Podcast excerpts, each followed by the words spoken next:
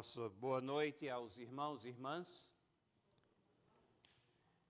E pela graça de Deus, nós continuaremos na exposição de textos da palavra de Deus que nos elucidam o caminhar é, em direção a Cristo, em direção às coisas de Deus, mas que são interrompidos os nossos passos muitas vezes pelas barreiras das vãs filosofias, por formas de pensamento que nos afastam de Deus em vez de convergir o nosso caminhar para as coisas que agradam a Deus, para as diretrizes que temos na Sua palavra. Nessa manhã nós tivemos a oportunidade de fazer a terceira mensagem dessa série, e nesta noite nós concluímos essa série de quatro mensagens tratando do, da filosofia que tem o nome de existencialismo.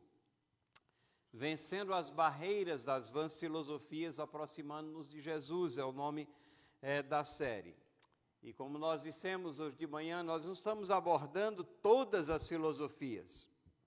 E nos mantemos é, concentrados em quatro delas é, que exemplificam o tipo de pensamento que é produzido pelas tradições humanas, pelos rudimentos do mundo, como Paulo nos elucida lá em Colossenses capítulo 2, versículos 1 a 10, que foi o texto maior das nossas primeiras três mensagens.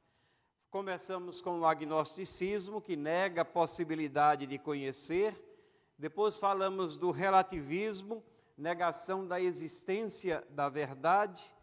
E na sequência, nessa manhã, falamos do estoicismo ou legalismo, que apresenta a forma de viver, a forma de redenção pessoal, como sendo o cumprimento de diversas regras e numa visão totalmente horizontalizada de vida, é mostrando a autossuficiência ou procurando demonstrar que temos autossuficiência no nosso caminhar e encerrando assim qualquer perspectiva para esses que são adeptos dessa visão de vida, da intervenção divina, da salvação que vem de Deus, da pessoa de Cristo Jesus, que tem a plenitude da divindade, e a nossa fé, que é firmada exatamente nessas coisas e nos é aplicada pelo poder do Espírito Santo.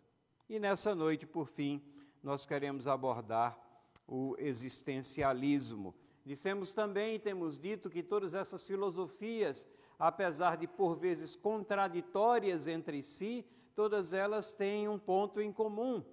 Elas se colocam contra a revelação de Deus, contra aquilo que Deus revela de Sua própria pessoa e daquilo que nós devemos ser.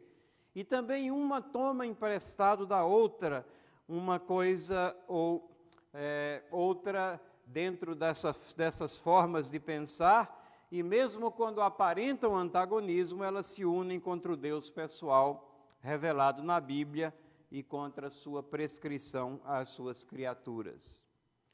Se você tem o livro de pregações da Igreja Presbiteriana de Santo Amaro, e se não tem, pastor, eu creio que ele ainda está disponível, né? É só solicitar lá na secretaria mas nós sugerimos a leitura do texto que nós vamos basear a nossa meditação nessa noite, que é 1 Coríntios 15, 19 a 32, mas sob o contexto dessas três perguntas.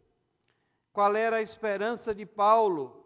O que é que o motivava a continuar na sua missão?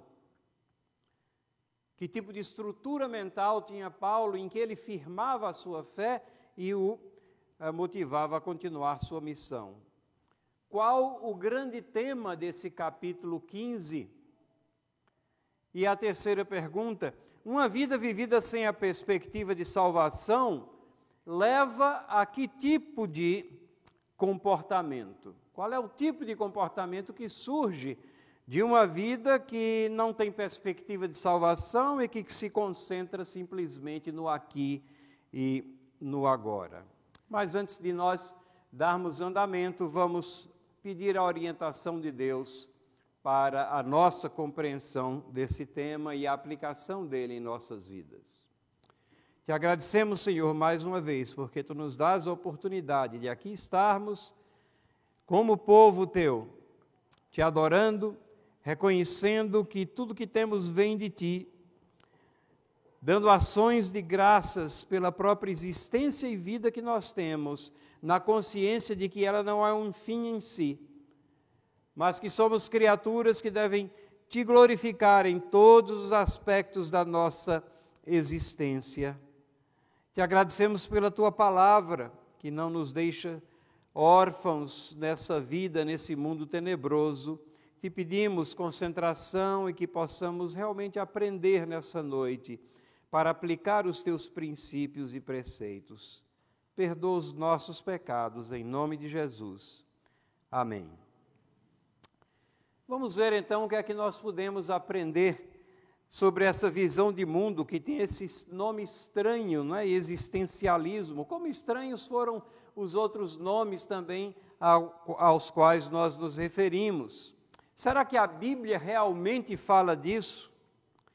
Será que é importante tratar disso aqui nos nossos dias?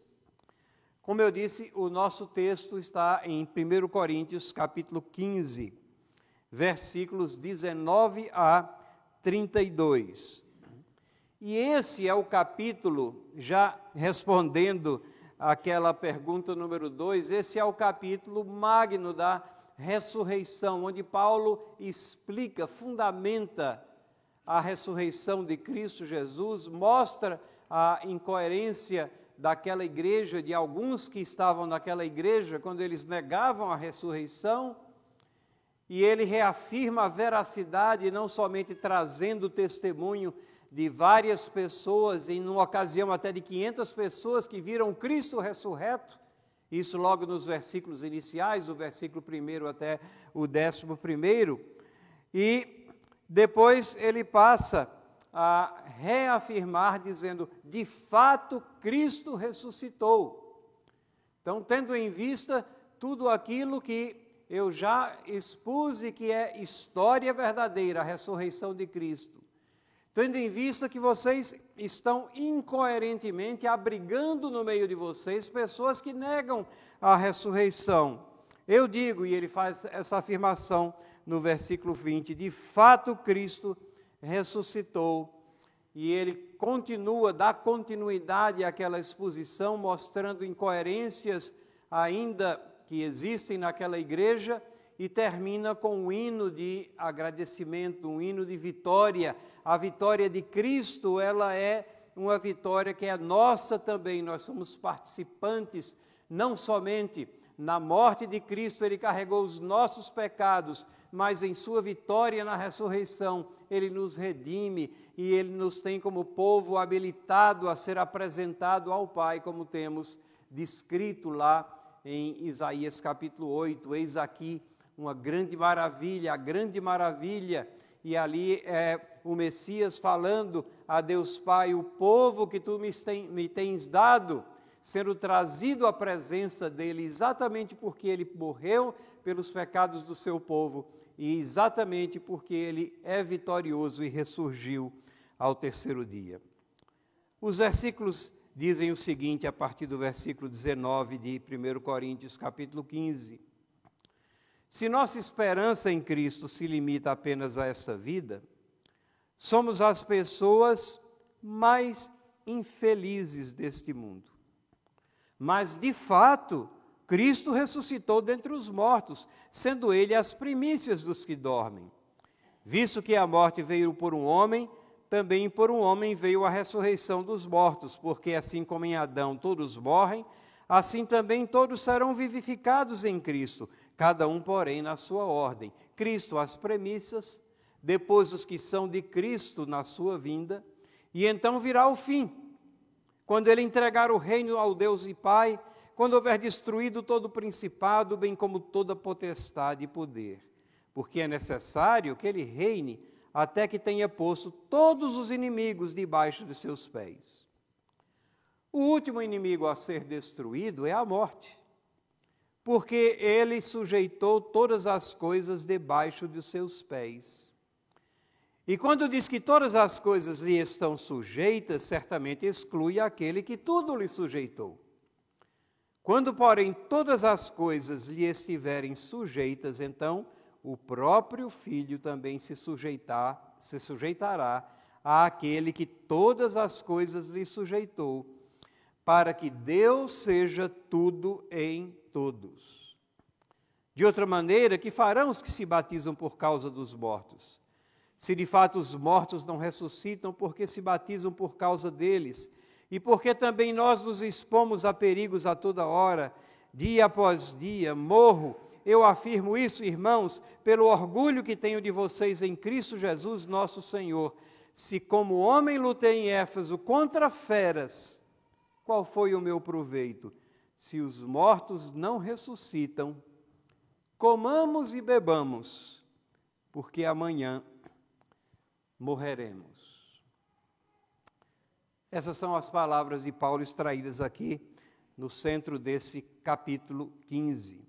Hoje pela manhã, coincidentemente, não foi planejado dessa maneira, nós estávamos exatamente tratando de todo o capítulo 15, inclusive de alguns trechos difíceis aqui que não dizem respeito diretamente àquilo que nós estamos falando, do, dessa filosofia, desse modo de pensar, mas não, não é demais nunca a gente esclarecer. Paulo fala aqui sobre como é que se batizam alguns pelos mortos, se são esses que negam a ressurreição, de que equivale essa prática dele. E uma das interpretações, eu só menciono isso rapidamente, é que Paulo não está aqui comandando a prática, ele está apenas registrando que essa prática existia. É a única menção que nós temos aqui na palavra de Deus. Algumas pessoas, exatamente aqueles heréticos que rejeitavam a ressurreição, eles estavam nessa prática de se batizar pelos mortos, mas de que valia isso se os mortos não ressuscitam? qual era o valor daquela prática, eles estão sendo incoerentes entre eles mesmos. E isso apenas como uma explicação rápida desse texto difícil na, aqui nos, nas palavras de Paulo. Mas a essência do que ele está falando é que ele é, reafirma a ressurreição, reafirma a vitória de Cristo e ele diz que a nossa existência autêntica, ela só é verdadeira se firmada nesse Cristo, se na posse dessa vitória obtida por nós por Cristo. E era isso que motivava ele. Era isso que motivava a que ele se expusesse a perigos. Era isso que o levava à frente, mesmo tendo sido perseguido, na, nas palavras de Paulo, por feras a perseguição foi tamanha que, numa ocasião, deram ele por morto, espancado, apedrejado, rejeitado. Mas ele cumpria exatamente o roteiro que havia sido traçado para ele por Cristo Jesus. E ele viajava, disseminava o Evangelho e, motivado por essa vitória, ele sabia que ele sim estava vivendo uma existência autêntica, que considerava não apenas as coisas aqui e agora que aconteciam, mas também toda uma realidade transcendente que é tão real quanto aquela que nós vemos, palpamos. E Paulo, firmado nessas verdades divinas espirituais, e aqui, sob inspiração do, do Espírito Santo, ele registra isso para que nós tenhamos a, uma estrutura mental que compreenda essas coisas e que possa servir de lastro ao nosso caminhar. Mas nós estamos falando dos existencialistas. Quem são os existencialistas? Esse é o nome de uma corrente filosófica e tem mais, é de uma corrente filosófica relativamente recente. Então alguém pode até pensar: como é que estamos indo até a Bíblia, que foi escrita há milhares de anos, para fazer de uma corrente de pensamento é, que só existe a partir praticamente do final do século XIX para o século XX? Será que não há alguma, uh, algum erro aqui em abordar essa filosofia? A Bíblia não fala disso, mas como nós dissemos, o existencialismo é uma filosofia recente, mas ela une o pensamento de diversas escolas de pensamento que já existiam na, na época de Paulo e que são tratadas e são mencionadas aqui de forma indireta e até direta, é, como sendo a maneira de viver nesse mundo. Não existia o nome naquela época de Paulo, mas existiam pensamentos similares. Os existencialistas, nós poderíamos classificá-los como sendo é, é, inconsequentes nas suas responsabilidades, porque eles veem apenas é, o presente, eles veem apenas as coisas que você faz e que dão significado ao seu presente.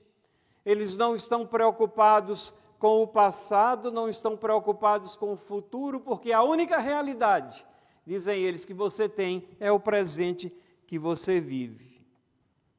Mas nós vemos isso que é isso é de uma irresponsabilidade inconsequente. No versículo 19, Paulo diz: se a nossa esperança se limita apenas a essa vida,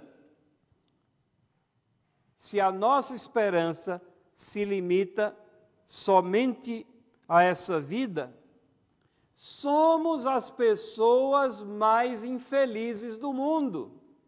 Ou seja, você não vai encontrar felicidade nesse modo de pensar. A verdadeira felicidade vem em dar atenção e obedecer às coisas que Deus nos comanda e que escreveu para nossa instrução. Certamente a esperança de Paulo não se limitava somente a essa vida. Ele acreditava na vitória de Cristo, ele acreditava na sua participação nessa vitória e ele queria que aquela igreja acreditasse também com firmeza na participação dessa vitória. Ele acreditava no Deus transcendente que havia habitado entre nós, Jesus Cristo, Deus conosco de forma imanente. Deus é transcendente, mas ele é imanente, ele está presente no nosso dia a dia. E ele enxergava a grande incoerência entre aqueles daquela igreja que tinham uma visão na realidade, meramente materialista de vida. Chegavam a negar a ressurreição. E ao fazer isso, eles anulavam a fé. E é por isso que lá no versículo 32, que foi o último versículo que nós lemos desse texto, ele diz: Se os mortos não ressuscitam, comamos e bebamos, porque amanhã morreremos. E ao dizer isso, obviamente, de uma forma contundentemente irônica, porque ele não está pregando isso, mas ele está mostrando a consequência lógica daquele modo de pensar. Ele rejeita as diversas filosofias de vida daquela época e também o existencialismo da nossa época, como nós podemos ver naquilo que pretendemos ainda expor aqui.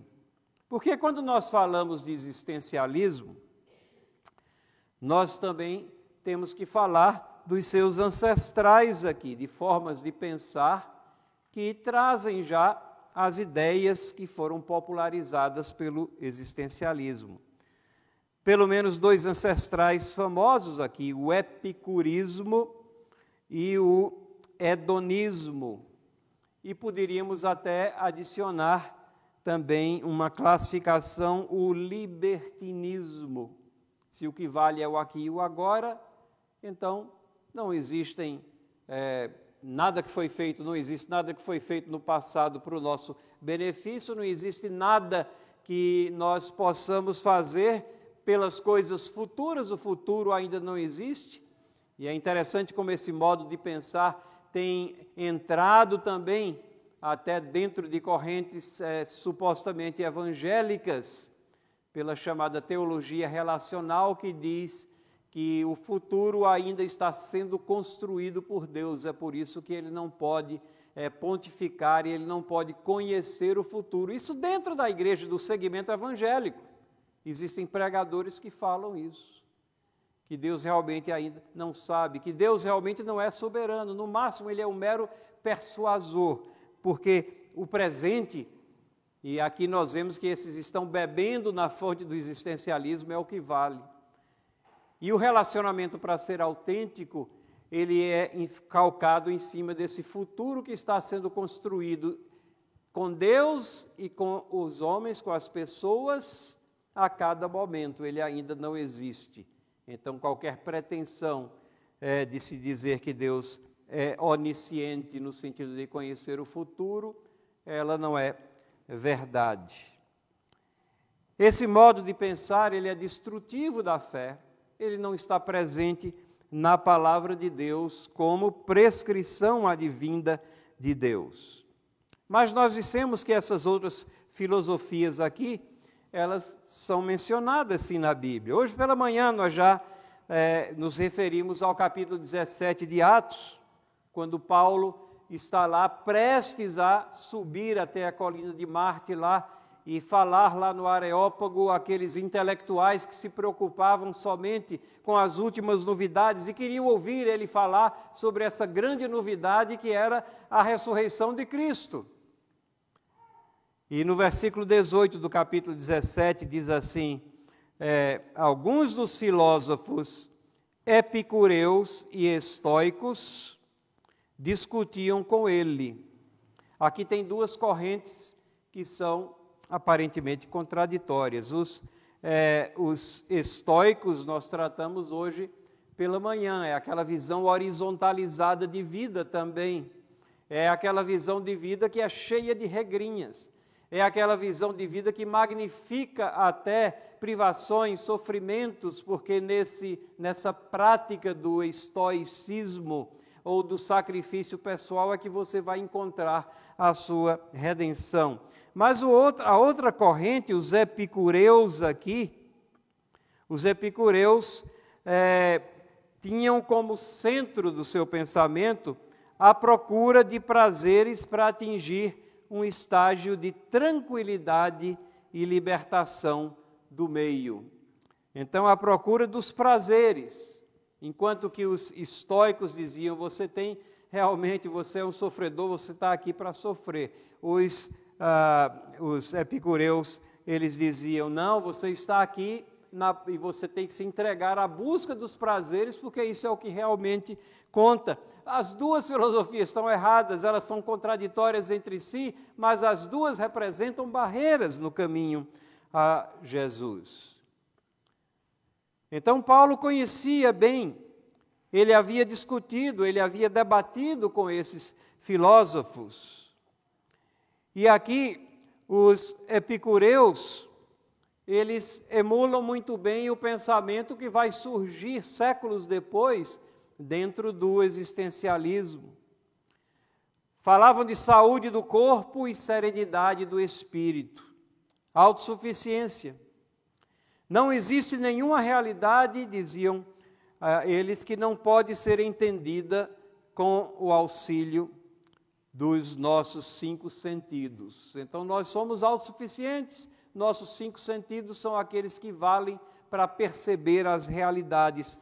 E aquilo que é, é transcendente, aquilo que nós cremos pela fé, como é que fica?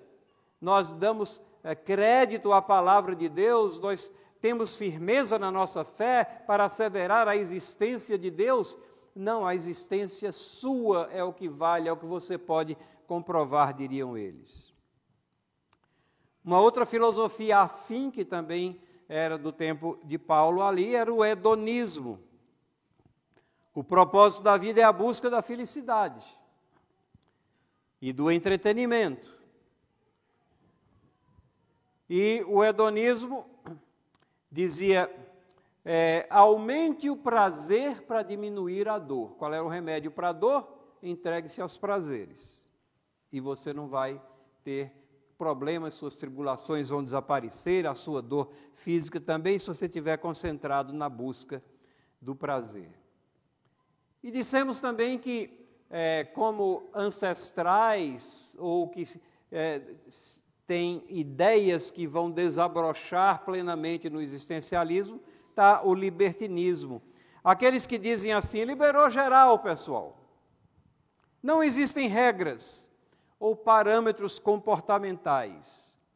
Vida autêntica é a busca daquilo que lhe satisfaz. E não pensem que isso está longe de chegar também ao nosso campo evangélico. Tem pessoas que falam exatamente isso. É, teologicamente, nós chamamos eles de antinomistas, contra a lei. Eles se posicionam, posicionam contra qualquer lei, contra qualquer regramento. E Paulo é, sabia que esses daí também existiam nas igrejas, quando ele escreve aos Romanos, e ele está empenhado aqui em é, descrever o que é a graça de Deus e que a salvação é pela graça, não é pelas coisas que nós fazemos. O que nós fazemos é um subproduto da graça, é uma consequência da graça pela qual nós somos alcançados. Paulo, escrevendo aos Romanos, é, ele fala a, como se estivesse falando a um interlocutor, numa espécie de debate, de diálogo. Que diremos então? Continuaremos no pecado para que a graça aumente ainda mais? Paulo sabia que alguns dentro daquela igreja iriam pensar dessa maneira. Ora, se a graça cobre o pecado, então por que é que eu não peco mais ainda para que haja mais graça? Mas a resposta dele vem na sequência: de modo nenhum. E as palavras dele são até mais incisivas. Deus proíba tal pensamento, seria é uma forma também de entender o que ele está tá falando aqui. Deus impeça essa filosofia de prosperar entre vocês. Como viveremos ainda no pecado nós que já morremos para Ele? Se você pensa dessa maneira, você não entendeu nada. Você tem que começar a entender os passos iniciais da fé cristã. Você tem que examinar sua própria salvação na realidade, porque o Espírito Santo abre os nossos olhos para que nós entendamos exatamente que existe uma diferença no caminhar, existe uma diferença no proceder. E assim, com toda essa base filosófica aqui, que vem de tempos idos, nós vemos, vemos então crescer aquilo que é conhecido como existencialismo. O nome vem dessa concentração na existência humana e nas experiências que dão sentido à vida. E então, dentro do linguajar existencialista, por exemplo, expressões como angústia existencial, é assim que se descreve o pavor, medo. É uma angústia existencial que você está passando. E os existencialistas dizem então que a existência precede essência. Ou seja, é, o, o, que nós, é, o que nós somos, aquilo que é a essência do que nós somos, seres criados à imagem e semelhança de Deus, com o propósito de glorificar a Deus, essa é a essência do que nós somos, isso é sobreposto, diminuído pelo fato de que nós existimos. Paulo, falando mais uma vez aos intelectuais de Atenas, lá em Atos capítulo 17, diz que nele nós existimos e vivemos. Então, a nossa existência não é a coisa principal, porque ela é derivada desse poder de Deus. E é interessante que Paulo ali está citando um dos filósofos ali que eram prezados pelos atenienses, lá em Atos é, 17. E então, nesse campo dos existencialismos, a gente, se você vai é, estudar um pouco sobre a, a corrente filosófica, filosófica, você vai encontrar diversos nomes, inúmeros. Realmente ela capturou é, a forma de pensar muito. É, é, num momento em que o século XX é, mostrava as pessoas se afastando cada vez mais de princípios básicos, de valores eternos, e ela captura essa questão da existência autêntica do aqui, do agora, do presente. Soren Kierkegaard, filósofo, 1813, uh, ah, nasceu, em 1855 ele faleceu, é considerado como aquele que fundou o existencialismo nessa era moderna. Ele é considerado o primeiro filósofo existencialista.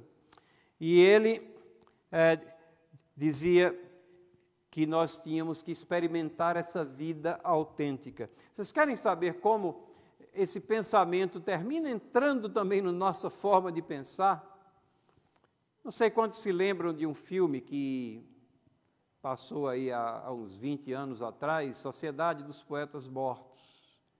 E aí tinha uma expressão latina que era utilizada e essa expressão latina é utilizada muitas vezes por muitas pessoas, por alguns de nós também. Carpe diem, é, aproveite o dia, capture o dia, porque é isso que está acontecendo. Não é? Quantas vezes nós não utilizamos isso como sendo uma forma não somente de aproveitar oportunidades que Deus nos dá nesse dia, mas sem a percepção de que por trás desse pensamento está a ideia de que o que existe de autêntico é somente esse dia. E não é. Toda a história da humanidade é autêntica, todos os registros que nós temos da palavra de Deus são autênticas. Toda a realidade transcendente e espiritual é autêntica, tão autêntica quanto aquela que nós vivemos no nosso dia a dia. Um outro filósofo que surge o nome dele sempre é Martin Heidegger. Vamos, podemos dizer que ele sistematizou o que é, é existencialismo. Gabriel Marcel foi quem cunhou o termo. Em 1940 foi a primeira vez que ele usou o termo existencialismo, mas ele capturando e construindo em cima das ideias de, de é, Kierkegaard e de Heidegger. Jean-Paul Sartre, e essa filosofia encontrou solo muito fértil dentro eh, da Europa, da França principalmente. Ele, Jean-Paul Sartre, era um dos filósofos que defenderam avidamente as ah, políticas de esquerda, por exemplo, estavam sempre presentes nos seus escritos. E ele foi um existencialista ferrenho também. E ele é conhecido também porque ele teve uma união que a gente não poderia classificar, pelo menos nem bíblica, nem constitucionalmente, como casamento, mas uma união com uma escritora chamada Simone de Beauvoir. Na palavra dos dois, eles viviam um relacionamento aberto, não monogâmico, de forma que eles podiam ter quaisquer relacionamentos em quaisquer graus com qualquer pessoa, mas permaneceram juntos durante muitos e muitos anos. Mas a Simone de Beauvoir incorporou também o existencialismo nos seus escritos e é uma escritora bastante popular. Seria impossível nós citarmos todos os que abraçaram a filosofia existencialista no século XX. E no nosso linguajar, nós já demos um exemplo, mas, por exemplo, quantas vezes a gente não diz, eu estou atravessando, ou Fulano está atravessando uma crise existencial? Isso vem do existencialismo e significa que há, é, ele está atravessando, ele não sabe como fazer para ter essa tal de existência autêntica. Como que vale a existência, o que fazemos e ela procede essência o que somos. Então, vejam, esse tipo de pensamento dá legitimidade a fazermos o que for preciso para nos dar felicidade, ou pelo menos felicidade aparente aos nossos olhos, porque a felicidade real vem em cumprirmos as prescrições e determinações do nosso Deus Todo-Poderoso. Então, essas filosofias todas cristalizadas no existencialismo têm uma visão curta. O propósito é a diversão, é aproveitar a vida, é o aqui e o agora. O aspecto é meramente, mais uma vez, horizontal. Pouco caso ou nenhum caso é dado àquilo que é transcendente e às demandas de Deus para com as pessoas. Como nós temos feito em outras ocasiões, nós temos também apontado algumas meias verdades. Essas filosofias não são construídas no vácuo, eles se apropriam de algum pedaço de verdade e distorcem de acordo com a construção geral da filosofia. Mas existem alguns pontos aqui que são verdade. Por exemplo, a criação, nós sabemos que é boa. A criação não foi feita para nós sofrermos nela, o sofrimento veio em função do pecado. Mas Deus, no registro da criação, fez com que a palavra de Deus nos relatasse, dizendo: E viu Deus que era bom. Então, todos os passos da criação havia uma execução e uma aferição daquilo que era executado, e aquilo atingia os padrões divinos de tal maneira que é classificado como era bom. Então, isso significa também que Deus permite que nós desfrutemos as coisas boas.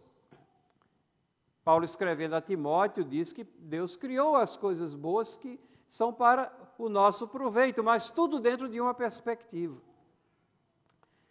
Então, isso significa que as coisas boas dessa vida não são necessariamente mais, e nós não queremos também cair do estoicismo e achar que, por negação daquilo que é bom, que nos alegra, é que nós vamos alcançar favor e graça para Deus. Significa que você pensar naquela churrascaria, né? isso é legítimo, não tem nada errado com isso. Alguns acham que até tem um verso bíblico que torna legítima todas as churrascarias do mundo. Neemias capítulo 8, versículo 10. Quando Neemias vê o povo chorando depois que ele fez a exposição da palavra de Deus, ele diz: Que é isso? Vocês têm que estar alegres, porque a palavra de Deus está sendo exposta aqui. Disse-lhes mais, diz o texto: Ide, comei carnes gordas, tomai bebidas doces. Né? Então não vão usar isso daí achando que isso é o verso que dá legitimidade às churrascarias, mas é uma expressão de Deus de que não é o nosso sacrifício, mas é o sacrifício de Cristo Jesus na cruz do Calvário que vai nos reconciliar com Deus. Se existem coisas boas e permitidas, quando elas viram objetivo de vida, se elas passam a concentrar os seus pensamentos, então esse é o sinal de alerta, sua filosofia de vida está distorcida. E é a própria palavra de Deus que nos alerta sobre isso. Isaías capítulo 22, versículo 13. Ah, nós achamos aqui onde é que Paulo foi pescar aquela expressão que ele usou lá em 1 Timóteo 15. Isaías 22, 13 diz assim: descrevendo o povo e a dissolução moral, social que existia no povo da época, diz: Porém é só gozo e alegria que se vê. Matam-se boi, degolam-se ovelhas, come-se carne, bebe-se vinho e se diz: Comamos e bebamos, que amanhã morreremos. Então, esse ponto aqui que foi, é, que descreve bem essas filosofias que são contrárias ao nosso caminhar rumo a Cristo, ela caracteriza essa expressão aqueles que tornam essas coisas boas e permissíveis da parte de Deus o objetivo de vida. Isaías 56, versículo 12, ainda na mesma linha: Vinde, dizem eles, trarei vinho e nos encharcaremos de bebida forte o dia de amanhã será como esse, e ainda maior e mais famoso. Então, a concentração de vida é se encharcar de bebida, é comer, e é pensar no dia de hoje. Esquece o dia de amanhã, porque ele vai ser melhor do que de hoje. Não é só comer e beber que diríamos da chamada cultura da diversão que impera nos nossos dias. Principalmente, às vezes, entre os jovens, mas não é somente os jovens, nós vemos marmanjos já é, de idade bem já avançada que estão absortos e envolvidos apenas na cultura da diversão, dos jogos. Será que isso é um objetivo de vida legítimo? Será que é nisso que deveríamos passar o nosso tempo?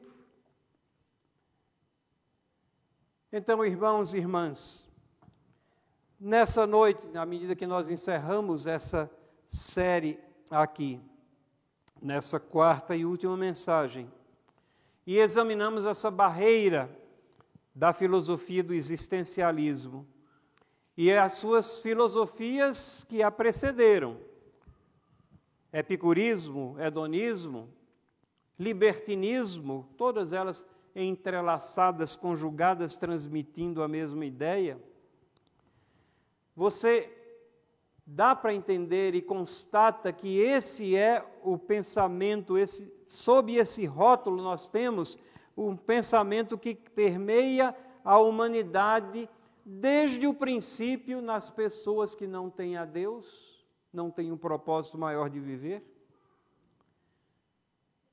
Dá para ver que nós temos que nos concentrar, que refletir nesse propósito maior de nossas vidas, glorificar a Deus e desfrutar dele para sempre.